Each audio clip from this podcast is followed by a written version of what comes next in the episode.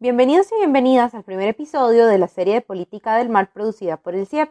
Hoy en este capítulo vamos a introducir y desarrollar un concepto novedoso para analizar, estudiar y acercarse a espacios que transcurren cotidiana y constantemente entre el agua y la tierra, como las zonas costeras, los deltas de los ríos, las zonas de humedales y manglares. Pues el, trabajo de la pesca ya ha significado todo, toda mi vida, porque son 40 años. Esta miniserie propone estudiar y problematizar los mares más allá de paisajes turísticos y de conservación. Esos espacios son políticos y a la vez vividos por personas, por oficios y saberes. Ya es toda una vida y a todos nos gustaría volver al mar. Política del mar. Este capítulo posiciona, explora y profundiza el concepto de territorio anfibio, Justamente este concepto apareció en mi búsqueda de entender mejor la complejidad de las zonas marino-costeras, las problemáticas que las aquejan y las personas que trabajan y habitan en ellas, las cuales transcurren entre el mar y la tierra buena parte de su vida. Es así que en esta búsqueda encontré el artículo de dos investigadores colombianos, Kelly y Rubén, que luego se los voy a presentar. Este artículo se titula Territorio anfibio y despojo en una zona de humedales protegida del Caribe colombiano. Honestamente este concepto me pareció brillante y novedoso y de hecho me pregunté cómo nunca habíamos pensado en, utilizar esto para analizar pues esa complejidad que, que nos enfrentamos a la hora de trabajar con poblaciones marino-costeras, ya que nunca había pensado en cómo esa palabra anfibio, que es referida hacia una clase de animales, podía recuperar esa complejidad y ser una especie de metáfora o puente para entender esa interrelación entre lo acuático y lo terrestre a nivel humano, que muchas veces se pierde. Entonces, poco a poco fui explorando la trayectoria en estudios colombianos sobre lo anfibio y me topé con varios aportes de diferentes personas que han estado analizando el Caribe colombiano a través de este concepto, desde los inicios como Fals Borda hasta estudios más recientes con Alejandro Camargo. Sin embargo, me pareció muy curioso que pese a nuestro caso, es decir, no solo Costa Rica, sino Centroamérica, Estamos rodeados por dos océanos y tenemos una gran diversidad de zonas marino-costeras y comunidades. No es un concepto que se ha desarrollado cuando resulta en realidad tan atinado y pertinente. Por eso nos dimos a la tarea de traerlo hoy acá y para poder tener un primer acercamiento invitamos a Rubén Gutiérrez y a Kelly Escobar, justamente los autores del artículo que les comenté anteriormente. Kelly Escobar Jiménez es socióloga y doctora en Ciencias y Gestión del Medio Ambiente por la Universidad de Liège en Bélgica y es docente de Sociología de la Universidad del Atlántico en Colombia. Y Rubén Gutiérrez Campo también es sociólogo y máster en Antropología Social por el Centro de Investigaciones y Estudios Superiores en Antropología Social de México y también es profesor de la Universidad del Atlántico. Hola, ¿cómo están ambos? Muchas gracias por estar acá. Hola Alexa, muchas gracias a ti por esta invitación. Para nosotros es un placer eh, poder comentar con ustedes nuestro artículo sobre los territorios anfibios y recibir todas las preguntas, comentarios, críticas que ese concepto y que el artículo merezca. Muchas gracias. A vos. Y hola Rubén, ¿qué tal? Hola Alexa, bueno, gracias, gracias por la invitación, pues muy contento de poder participar en este espacio, de ir teniendo puentes también, escuchando voces, ¿no? De, de, distintos escenarios en América Latina, pues para, para, preguntarnos sobre, sobre realidades que compartimos. Entonces, muchas gracias y, bueno, estamos dispuestos a comentar y a compartir pues lo que nos trae acá esta tarde. Gracias. Bueno, más bien ustedes, gracias por la disponibilidad de estar acá y sacar un ratito para poder hablar con nosotros y compartir de las perspectivas y conceptos que podemos profundizar desde las ciencias sociales y de nosotros como investigadores sociales. Ahora, les cuento rápidamente, antes de darle la palabra a nuestros invitados del día de hoy, eh, en el artículo, ellos describen y analizan las tensiones y disputas por la propiedad y el uso de los humedales naturales en un área protegida en el Caribe colombiano. A ver, esta área protegida tiene un nombre larguísimo. Se llama Distrito Regional de Manejo Integrado Complejo Cenagoso Ciénega de Zárate, Malibú y Veladero. Por medio del caso de estudio, ellos analizan y problematizan el despojo que impacta a las poblaciones locales de pescadores, agricultores y jornaleros y que es producto del acaparamiento de tierras y agua para la actividad agropecuaria por parte de los terratenientes. Los escenarios de conflicto que surgen en estas prácticas invasivas ejercidas sobre la naturaleza empeoran en las zonas de humedales por el cambio climático que las agudiza. Kelly y Rubén movilizan el concepto de despojo con el fin de entender el proceso de expulsión de personas y la alteración de prácticas culturales anfibias en el que la presencia de actores extralocales, llámese terratenientes, autoridades del Estado, empresas privadas e incluso personas de las comunidades, ha incidido en la expulsión de actores locales o en la negociación del acceso a los recursos. Entonces, Kelly, cuéntanos qué es y cómo surge el concepto de territorio anfibio que ustedes vienen a proponer a partir del artículo y de las diferentes investigaciones que han generado. Vale, muchas gracias, Alexa. Bueno, el territorio anfibio es un concepto, digamos primero que es, ¿cierto? Eh, hace referencia a espacios que son al mismo tiempo agua y tierra, digamos, comencemos por su naturaleza eh, física, biofísica. Em, pero yo pienso que más que, más que hablar, más que hacer referencia a un espacio específico, también el concepto hace, hace referencia a un asunto epistemológico y es cómo tener en cuenta situaciones que son inestables. Yo pienso que en el, trasfondo del concepto eh, lo que se quiere es hacer referencia a situaciones que son inestables, que probablemente han sido ignoradas justamente por efecto de su inestabilidad, eh, como es el caso de los humedales, como es el caso de, por ejemplo, en otro trabajo nosotros abordamos el tema de los olores o de las molestias olfativas, ¿cierto? Son temas que no, no son fácilmente perceptibles por las ciencias o que en todo caso para que sean objetivados ha existido todo, toda una serie de, de, problemas y que las ciencias tienen mucha más facilidad en eh, resumirlo de acuerdo a uno de sus componentes. Por ponerte un ejemplo, en hablar solamente de agua cuando se habla de humedales, o, e ignorar, digamos, esas otras fases cuando hay sequía, o en hablar simplemente de eh, contaminación atmosférica cuando se habla del problema de las molestias olfativas, ¿cierto? E ignorar todo lo que tiene que ver con la inmisión, es decir, con, con el resultado de que las personas sientan un olor, ¿vale? Una cosa es la contaminación, que es lo que se toma en cuenta para hablar de temas ambientales en la ciudad, por ejemplo, y otra cosa es lo que a la gente le molesta o le gusta oler. En el caso de los humedales, igual lo que se nos presenta es un asunto eh, que es difícilmente manejable, que no se percibe fácilmente, que es inestable, que es ambiguo y que generalmente ha sido utilizado desde el punto de vista de la administración pública, ha sido entendido por, una de sus, por uno de sus componentes, que es el, el recurso agua. Ha sido abordado a partir de esos componentes.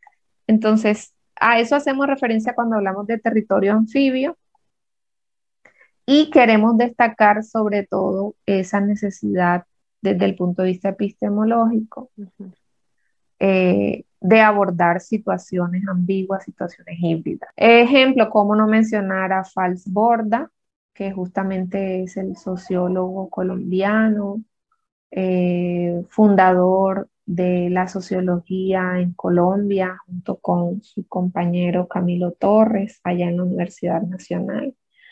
El sociólogo Fals Borda y su concepto de cultura anfibia es, eh, digamos, el antecedente más eh, el, antecedente directo, ¿cierto? Es el antecedente directo.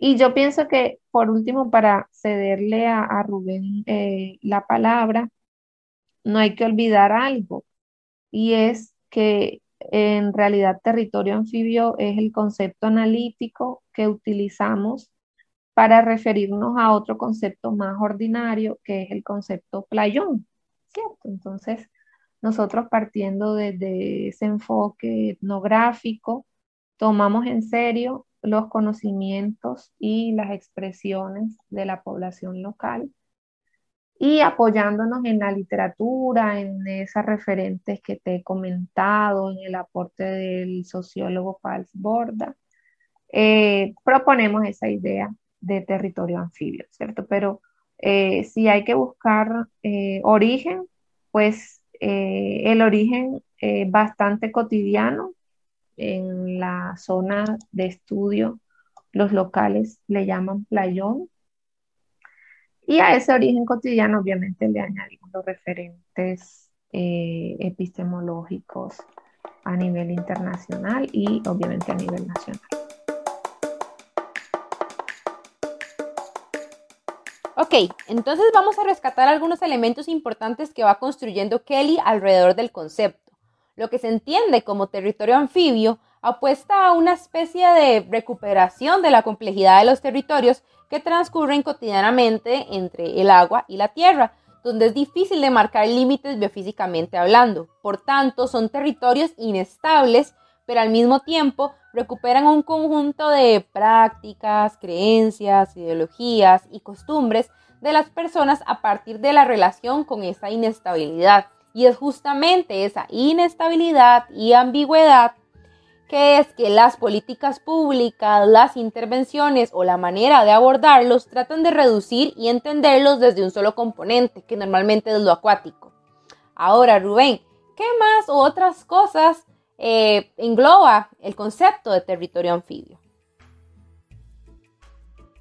Sí, este, bueno, como, como señalaba Kelly al, al principio, eh, se sitúa, el, concepto se sitúa en, una, larga discusión, se inserta en una discusión sobre, a ver, cómo, cómo, cómo nos acercamos a estudiar estos escenarios territoriales híbridos y, complejos, donde hay relaciones sociohistóricas este, relacionadas con el despojo, que se circunscriben en este caso eh, a una tradición que puede ser analizada desde la, desde la ecología política latinoamericana, como lo señalamos en, el artículo, donde la, las dinámicas de despojo se imponen, por ejemplo, desde la, desde la conquista, por ejemplo. Entonces, em, es, es, en estos, es en este contexto sociohistórico también, pero de relaciones socionaturales que se va configurando, que se configuran, vaya, desde la perspectiva de los locales, pero desde nuestra, desde nuestra comprensión e interpretación de, de, estos escenarios, el, la, el concepto de territorio anfibio. A ver, territorio más allá de la idea de eh, espacio contenedor de relaciones, ¿no? Sino como espacio coproducido, reproducido, vivido también, sentido, por actores locales. Eh, cuando nos referimos a actores locales, incluimos no solamente los actores humanos, sino también los no humanos. Y estos no humanos, pues son la fauna, la, la flora, eh, los entes espirituales que, que, pues, que están presentes. Em, nosotros señalamos algo también, y bueno, es pertinente mencionarlo, que el concepto también obedece a una necesidad de hacer ciencia este, desde una perspectiva interpretativista situada, es decir, desde lo local, cómo, cómo construimos ciencia. En ese sentido nos apoyamos en la propuesta de, de Haraway sobre, bueno, sobre cómo, no, cómo, cómo se pueden interpretar estos, cómo se pueden interpretar estas realidades locales. Y a partir de eso construir conocimiento científico. De ahí reitero, por ejemplo, lo que señalaba Kelly, la necesidad de repensarnos las, las categorías o las etnocategorías como, como el playón, ¿cierto? Em, pero bueno, al final, al final el, concepto de territorio anfibio es, es el, a ver, ¿cómo te digo? Es el encuentro de, de, múltiples, de múltiples visiones. Unas visiones locales, unas visiones este, eh, territoriales, en este caso eh, propias del, del, del, espacio, y también pues las preocupaciones reflexivas de los, en este caso de los investigadores, ¿no? que, se, que se interesan. Entonces eso es un proceso como de tejido, de ir tejiendo en, por así decirlo, de ir tejiendo eh, estos hilos que van apareciendo desde los distintos actores y visiones que se van conjugando pues en, el escenario local. Entonces, podemos decir que territorio anfibio también es un concepto para reconocer y dar lugar a la pluralidad de saberes, conocimientos y experiencias vividas por los habitantes.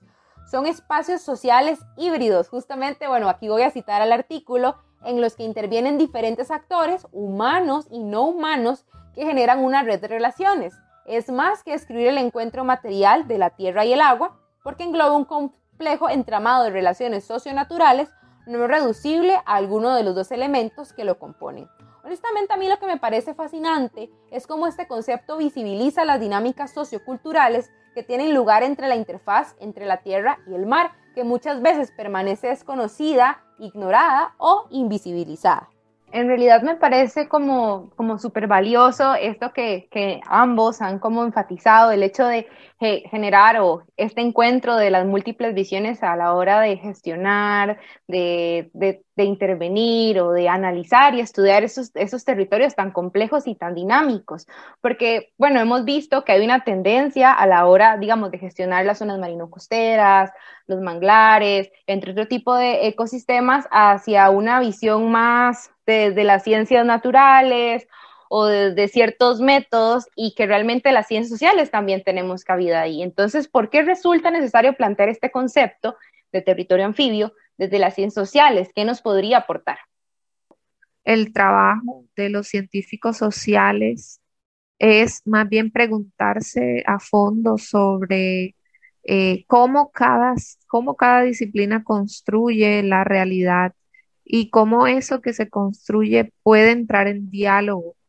Eh, yo pienso que la necesidad, más allá del concepto de, territorio anfibio, la necesidad es eh, seguir mostrando que hay muchos puntos de vista eh, sobre una, sobre cada problemática. Hay una pluralidad de puntos de vista sobre cada problemática, primero. Y luego seguir mostrando desde las ciencias sociales que no basta con hacer el diagnóstico de esa pluralidad de puntos de vista, ¿ah? porque eso es lo que se ha venido haciendo en los últimos años.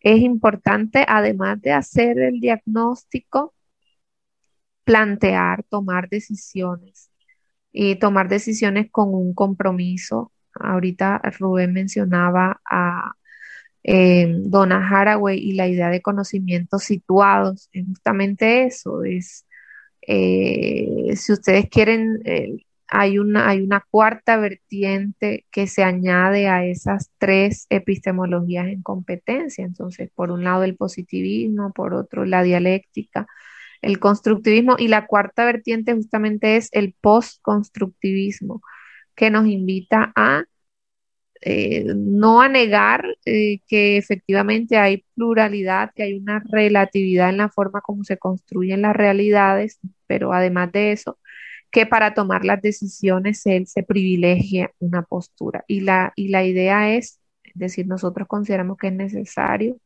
eh, privilegiar la postura de los más vulnerables, de los que han soportado decisiones eh, que no han sido a su favor. Por ejemplo, cuando hablamos de decisiones con relación a uso de recursos en zonas tan frágiles como los estuarios, pongamos un ejemplo. Eh, efectivamente allí cuando la decisión es, eh, contraproducente, cuando se generan problemas ambientales, conflictos ambientales, probablemente los más afectados serán los pescadores, ¿ah? los pescadores artesanales, específicamente. Entonces, la idea de, pensar en conceptos que, sean más una traducción a partir de los conocimientos ordinarios justamente consiste en eso, en eh, mostrar cómo a partir de los locales se entiende el mundo y cómo las políticas pueden ser adaptadas a esos conocimientos locales, a esas situaciones eh, que probablemente escapen, probablemente digo porque las ciencias evolucionan mucho y las ciencias duras también lo hacen que probablemente escapen a, los, a la experticia en biología o en química eh, eh, para el caso de los humedales. Ok, ok. Entonces sería como ese tipo de tratar, o tal vez lo que yo en algún momento pensé que uno podría hacer, como empezar a hacer esas, sea, normalmente, al menos en Costa Rica, las políticas públicas suelen ir de arriba hacia abajo. Entonces, como de un escritorio, dicen, hacer los, dicen los pescadores, hacia caerle a los territorios encima. Entonces, sería más como abogar o dar cabida a espacios, a esos conocimientos más vulnerables para construirlos de abajo hacia arriba. ¿Algo así? Sí, sí. Em, eso es lo que llaman las perspectivas top-down y bottom-up en, en, política, pero, pero yo pienso que no, no es solamente invertir invertir la, perspectiva, porque yo creo que si hay algo en que Haraway nos inspira mucho es en afirmar que muchas veces eh, no se puede suplantar el punto de vista. ¿sí ves? Es decir, es difícil suplantar, entre comillas, el punto de vista de los de abajo, entre comillas, de los de abajo. ¿Cómo suplantarlo? Y cómo no perderse en ese ejercicio. ¿Ya? Entonces, más que todo, eh, a lo que se quiere hacer alusión es a la capacidad de, eh, y aquí voy a usar un término que probablemente no sea necesariamente de la ciencia, pero que Haraway lo hace. Ella hace referencia a eh, la honestidad, a la empatía, a, ella habla de buen corazón, es decir, la capacidad de poder eh, traducir eh, lo, que, lo que piensan, lo que experimentan eh, las personas con relación a sus escenarios donde viven cotidiana y ordinariamente. Esa es como la, la, la, capacidad, desarrollar esa capacidad. Eso es lo que yo encuentro necesario, cómo desarrollar esa capacidad sin caer en el ejercicio de suplantar, que definitivamente no, puede ser lo mismo ni va a tener los, mismos resultados. Ahora, nosotros también hemos atravesado muchos em, procesos participativos, ¿cierto? Y en esos procesos participativos muchos eh, salimos decepcionados. Em, por ejemplo, cuando se hacen ejercicios eh, participativos, pero en realidad son, eh, son protocolos para, para legitimar unas decisiones que finalmente ya fueron tomadas y que se van a imponer, ¿cierto? Se van a imponer. Entonces, eh, la intención con este tipo de registro analítico es, em, en francés se dice ralentiser, es como volver más lenta em, la investigación, el análisis de estas situaciones para poder llegar a un contacto más cercano con eh, las poblaciones y con su forma de entender el mundo. Entonces, hasta acá podríamos como un poco eh, tal vez pensar que estos, este concepto que plantean y que desarrollan de territorios anfibios trata como de complejizar estos escenarios, ¿verdad? Que muchas veces a veces se tratan de reducir a, un elemento, a una cosa o a una problemática, eh, y que muchas veces, a veces que las políticas o las intervenciones eh, tratan de serse legítimas desde un punto de vista. Entonces, ¿qué implica mirar lo anfibio en un territorio marino costero o en un territorio, eh, un territorio donde estén convergiendo estas dos lógicas y en otros espacios que conviven entre el agua y la tierra. O sea, ¿qué implica mirar lo anfibio? Porque ustedes me habían contado que no solo implicaba ver como lo cultural, lo social, sino otro tipo de elementos. Entonces, eh, los escenarios marino-costeros, los playones, los humedales, las zonas de humedales, eh, las deltas de los ríos, las desembocaduras, las cuencas, eh, implican una serie de relaciones, eh, por así llamarlo, socionaturales, que, que, que, desbordan, o sea, te desbordan. eh, lo, lo, que ha sido reducido y lo que ha sido simplificado. Y cuando digo que desbordan, quiere decir que este, o sea, no se, no se pueden reducir a uno de estos elementos materiales como nosotros los, los planteamos en el, en, el artículo a agua o, a tierra.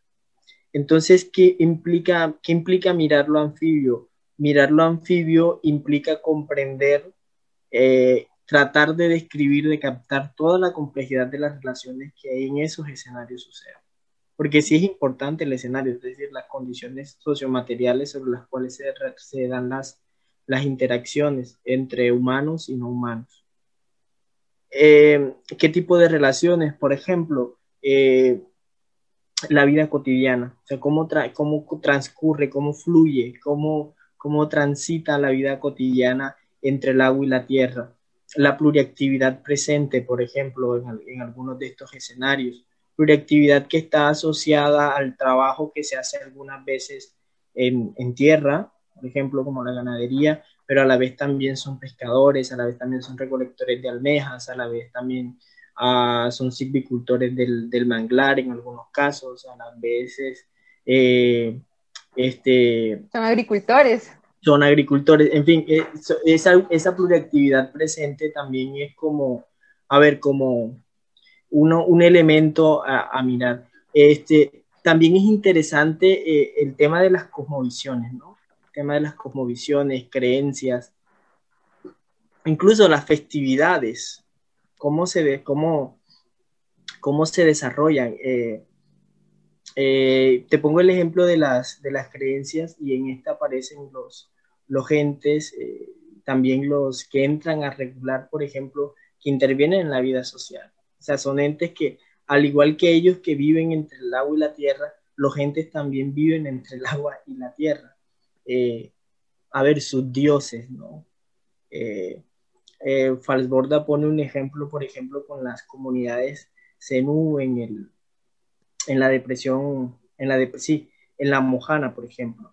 Eh, y así, y así múltiples, múltiples elementos observables que nos pueden llevar a, a, a, ver, a ver qué es, qué es lo anfibio en su complejidad. O sea, simplemente te menciono algunos elementos pero son muy, lo anfibio es, eh, a ver, que cada territorio, nosotros hablamos de lo local, cada territorio tiene, tiene sus propias expresiones, sus propias dinámicas, pero que en términos generales nosotros podemos decir que, o sea, ¿qué implica mirar lo anfibio? Implica mirar esas complejidades eh, cotidianas que transcurren, que fluyen entre el agua y la tierra.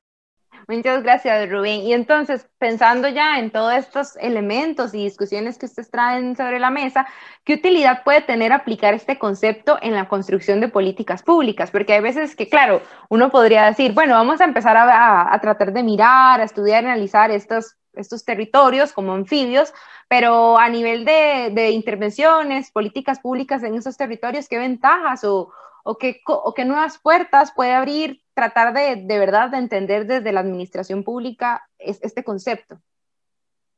O sea, lo, los conceptos tienen una utilidad de hecho, no una utilidad uh -huh. Es decir, o sea, los conceptos no son solamente conceptos en la, en la idea. O sea, las ideas también surgen y, y están motivadas para describir realidades problemáticas. Los que hacemos ciencias sociales miramos problemas sociales, ¿no? Problemas sociales y en los problemas sociales, pues en nuestros estados eh, son intervenidos desde lo político. En ese sentido, pues los conceptos eh, apuntan a que lo político que está, a ver, lo político o el Estado que encarna toda esta visión positivista de intervención, ¿no? Que, segmenta, de la cual hemos venido hablando, una visión jerárquica también desde la cual se ejerce el poder, como mencionaba, de arriba hacia abajo o una aparente subversión de cómo se organiza lo, lo público, ¿no? Uh -huh. Vamos a hacerlo ahora de abajo hacia arriba.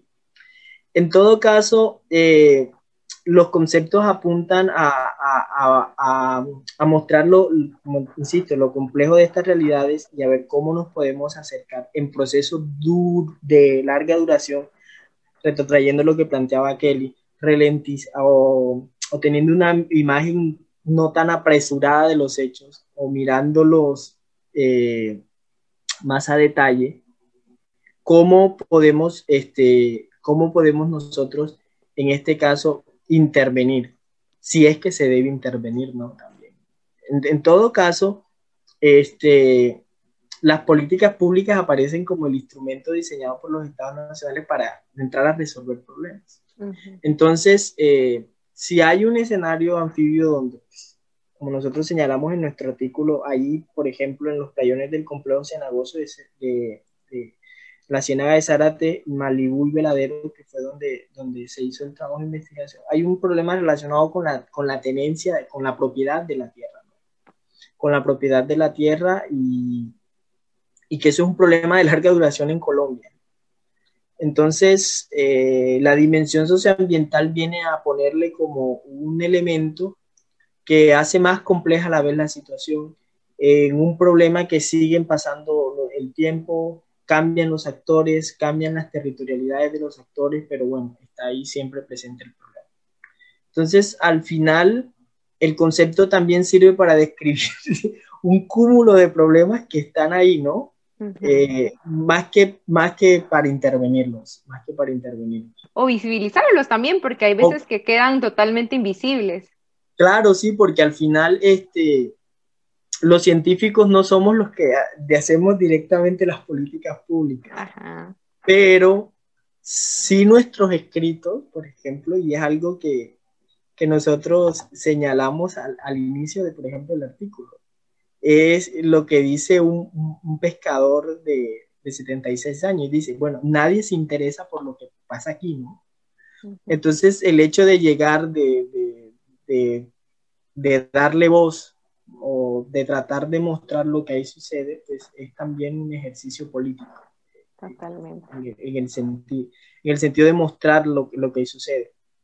Pero, y te termino con esto, yo creo que han, ah, por ejemplo, en Colombia han existido esfuerzos por llevar este tema de la cultura anfibia eh, desde algunos centros de pensamiento del Estado, por ejemplo, como el Instituto de la del Estudio de Biodiversidad en Colombia, el Alexander von Humboldt, que, que realizó dos tomos hermosos sobre Colombia anfibia, de hacer esta radiografía del país de los humedales, del país, a ver, del agua como ellos lo llaman. Y en el departamento de Magdalena, el plan de desarrollo departamental apuntaba a reconocer esa complejidad de lo anfibio, de, de todos los elementos culturales, entre comillas, porque los cosifican, los reducen de lo que es, son estos territorios y de las prácticas que ahí suceden.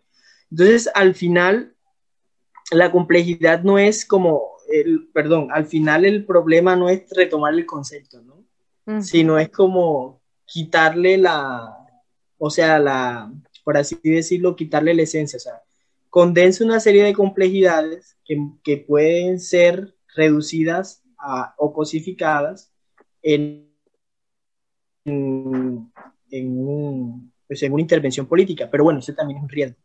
Ahí no vamos, ahí no hemos llegado ahí no hemos llegado, estamos en el momento que mencionaba la profe al principio de o es agua o es tierra, o son pescadores o son, o son agricultores ganaderos, ¿no? Eh, como siempre establecer esta dualidad, uno o el otro, pero no puede ser los dos. Sí, entonces te digo, sería interesante ver cómo se, cómo se intervendría desde la construcción de políticas públicas estos escenarios, o sea, sería interesante. Aún, por lo menos en el caso colombiano, hay esfuerzo, se menciona, se hace, pero pues ahí solamente, o sea, queda como en el enunciado, no al, no, a ver, no se ha hecho como un esfuerzo mayor por, por, intervenir la complejidad, ¿no? O, o, qué sé yo. Y cuando ustedes hacen referencia a lo de la agencia, ¿verdad? Que eso sí es algo como que, que, lo ponen muy claro o es tal vez un término que, que, utilizan y movilizan mucho dentro de este concepto más amplio de territorios anfibios, porque también es importante no solo abarcar la agencia, eh, digamos, de lo humano, sino también de lo no humano, porque a veces cuando se habla de lo no humano, pues se tiende como a pensar que es algo pues algo mágico, algo que no existe, pero ustedes ven que lo, bueno, ustedes eh, eh, describen que lo no humano son ese montón también de, de, elementos biofísicos o, elementos físicos alrededor de, de, los ecosistemas que también tienen la agencia y que a veces no nos planteamos la existencia de esa agencia. ¿Por qué es importante abarcarla? Como tomar en cuenta dentro de los análisis la agencia de lo no humano. Sí, sí. Eh, bueno, por un lado, de pronto devolviéndonos un poquito a tu, a tu pregunta anterior, eh, eso me recuerda a Tim Ingold y su sociología del ambiente, cuando él dice que finalmente los problemas ambientales necesitan buenos divulgadores para que puedan existir, para que puedan existir. Entonces, eh, bueno, la idea no es decir que somos buenos o malos divulgadores, eso, lo, se dirá después, no sé. Pero sí hacer ese intento de mostrar otra forma de existencia de esos problemas ambientales o socioambientales. Eh, y como tú dices, visibilizarlo. Es decir, cómo, cómo se visibiliza esa problemática desde otra óptica, eh, mucho más local y eh, ambigua y ambigua.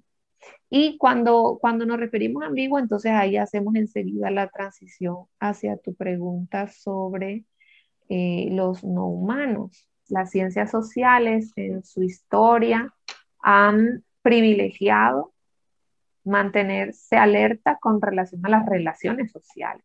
Em, digamos que el, el clic, el pequeño clic que hace esta teoría del actor red es llevar esa alerta hacia todo tipo de relaciones, incluso con los no humanos. Y para el caso que analizamos en, en los humedales, estamos hablando del playón, estamos hablando de los peces, estamos hablando de la cartografía, de los documentos de planificación, es decir, cómo, cómo desde las ciencias sociales podemos describir esas múltiples relaciones que se tienen entre humanos y no humanos para configurar, para configurar nuestra, nuestra existencia. De eso se trata eh, el tema de la agencia, de la agencia de los no humanos, que nosotros lo resumimos en el artículo como la capacidad de hacer, hacer.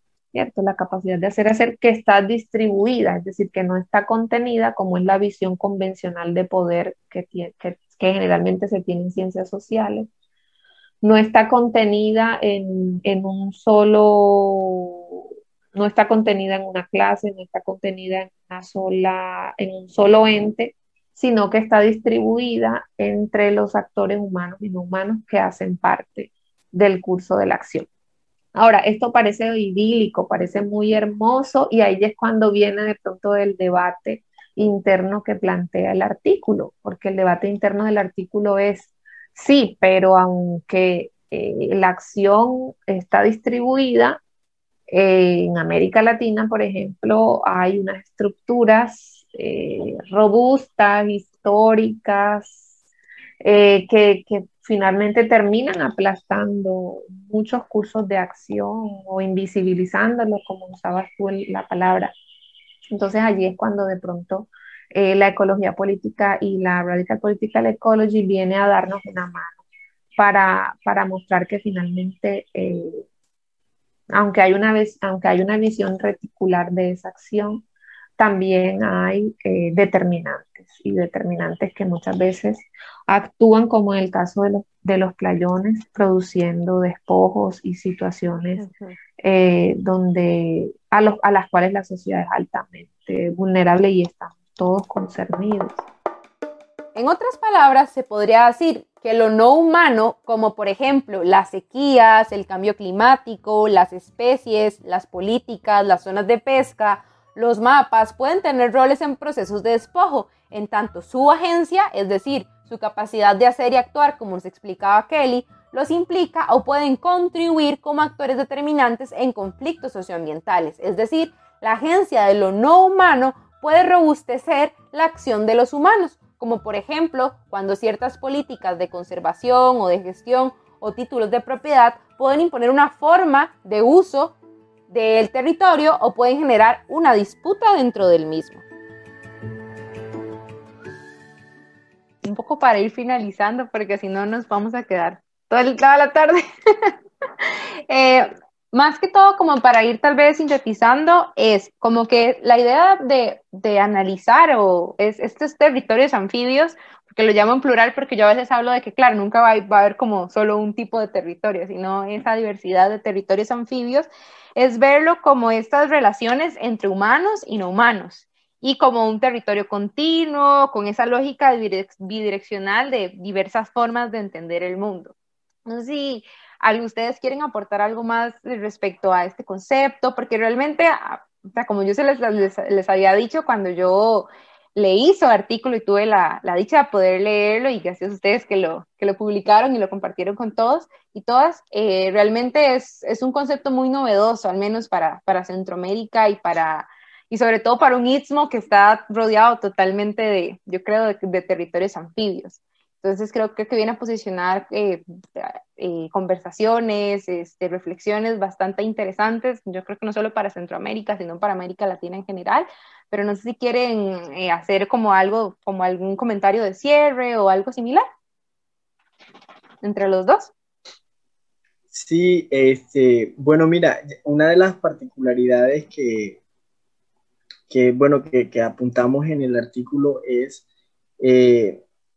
a ver, la capacidad que tienen en este caso las sequías, las sequías de, de, potenciar, de dinamizar o de, o incluso de velar eh, episodios de, de, despojo que han, eh, que han sido, que se han dado en este escenario, un despojo de larga duración en territorios anfibios, que es lo que nosotros proponemos. Entonces, en el, en el discurso científico actual, se ha, se ha posicionado este, una visión del mundo que es a la vez alarmante y que nos compete a todos, y es que los territorios anfibios, en este caso los humedales, la marino, las zonas marino-costeras, los humedales internos, los, eh, los estuarinos, por ejemplo, se dan los manglares, eh, son altamente vulnerables a, a las sequías y que hoy día se ven potenciadas por el cambio climático. Entonces son escenarios, eh, ahí también se inserta nuestro artículo, o sea, no, porque recientemente las sequías en estas zonas han sido, son muy fuertes, pero no podríamos verlo solamente, o sea, no, eh, no podemos ver el tema del cambio climático eh, localizado solamente viéndolo como la sequía que afecta el humedal que reduce su, su cantidad de agua, sino que todas estas discusiones que se dan a, nivel global, que están relacionadas, por ejemplo, con el, el, el, la producción y explotación y expropiación neoliberal, pero también el cambio climático y sus, y sus implicaciones en lo local, deben ser también analizados por conceptos no reducibles, sino que capten la diversidad y ver también cómo, los, cómo estos actores este, comienzan a experimentar estas situaciones en sus territorios, en sus territorios locales. Al final, eh, por eso te digo, suena como idílico hablar de, sí, territorios anfibios suena bonito, pero son espacios que pueden desaparecer, o sea, son vulnerables, porque en la visión del desarrollo occidental moderno, tradicionalmente los humedales, por ejemplo, a principios del siglo XX, estaban asociados a, a fuentes que producían malos olores, que producían enfermedades y que debían ser rellenados, que debían ser urbanizados o que deben ser mejor construir hoteles, ¿no? Qué sé yo, para hacer referencia a espacios marino-costeros. Entonces también son escenarios que son sometidos a muchas presiones, a muchas presiones de origen antrópico, eh, industrialización, turistificación. Eh, y que se muestran como que las salidas para pensar el desarrollo, el desarrollo que ha ido este, abonando pues todos estos problemas que te mencionaba al principio, como el cambio climático y todo ese tipo de cosas.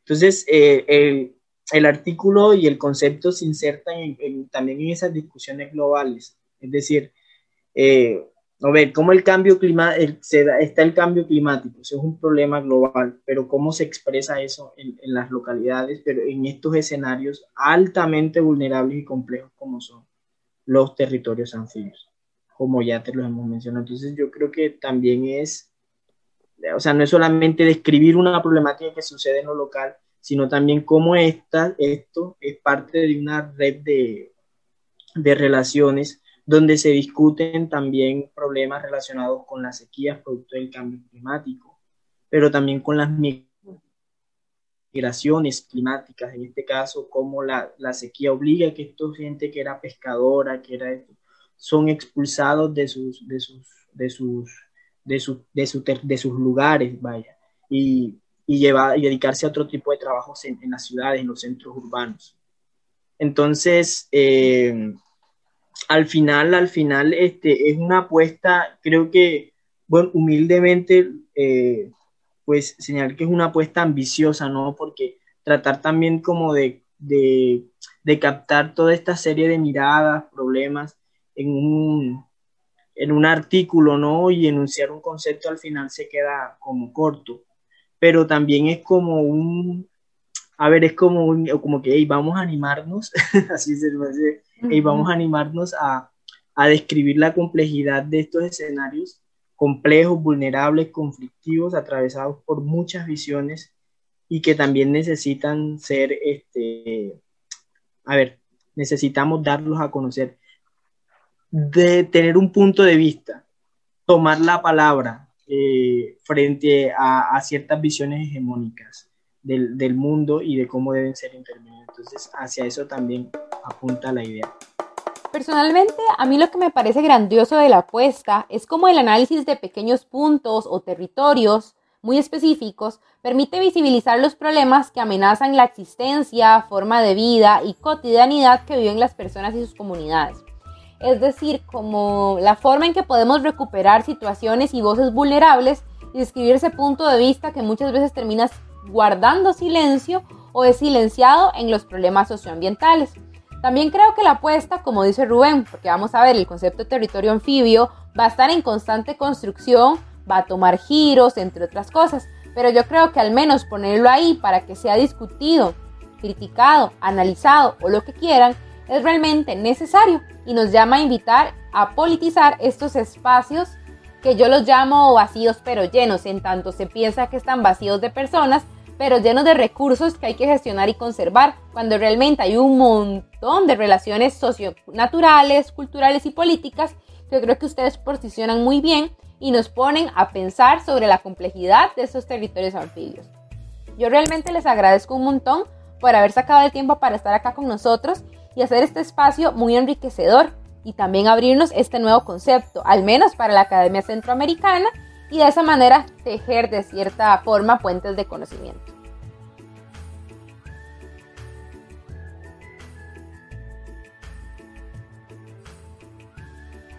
Sí, agradecer el espacio. Al final este, es un intento por hacer eh, ciencia, ¿no? Desde América Latina y sobre América Latina. Eh, entonces, eh, son apuestas que también abren estos espacios de diálogo que son necesarios para reflexionar sobre nuestras realidades contextuales eh, y que pues es un reto que tenemos los, los latinoamericanos, ¿no? Por, hacer, o sea, cómo entendemos mejor nuestras realidades, viéndonos nosotros mismos al espejo. Muchas gracias, Rubén. Sí, yo pienso que tenemos todo el agradecimiento eh, con ustedes porque nos han brindado este espacio para que conversemos sobre un concepto eh, que pues para nosotros fue muy interesante, fue una herramienta de análisis que nos ayudó a comprender un escenario bastante complejo en el Caribe colombiano y, deseamos eh, que estos escenarios se puedan multiplicar, incluso al seno de nuestras universidades, poder continuar el debate con ustedes, sabiendo que también tienen eh, preocupaciones similares y, sobre todo que tienen un compromiso eh, muy, muy loable con la sostenibilidad, con la participación de las poblaciones y con el cuidado del medio ambiente y de las zonas eh, marino-costeras, de las zonas de humedales, eh, que son tan frágiles y que necesitan tanto del interés y, de, la, y de la acción, digamos, eh, de investigadores, de locales y obviamente también de la administración pública. Entonces, muchas gracias por la invitación. A ustedes. Bueno, hasta acá llega nuestro primer capítulo de esta miniserie de Política del Mar. Muchas gracias por quedarse hasta acá y explorar este concepto con nosotros. Recuerden buscarnos en Facebook como CIEPUCR y estar atentos y atentas a los próximos capítulos. Pueden seguir este y otros podcasts del CIEP en las plataformas de Anchor, Spotify e Inbox. Chao, nos vemos pronto. Dirección Alonso Ramírez. Guión, locución y producción Alexa Obando. Locución y edición Diana Bokenford. Diseño María José Basilio. Redes sociales Amanda Solano. Una producción del Centro de Investigación y Estudios Políticos CIEP 2021.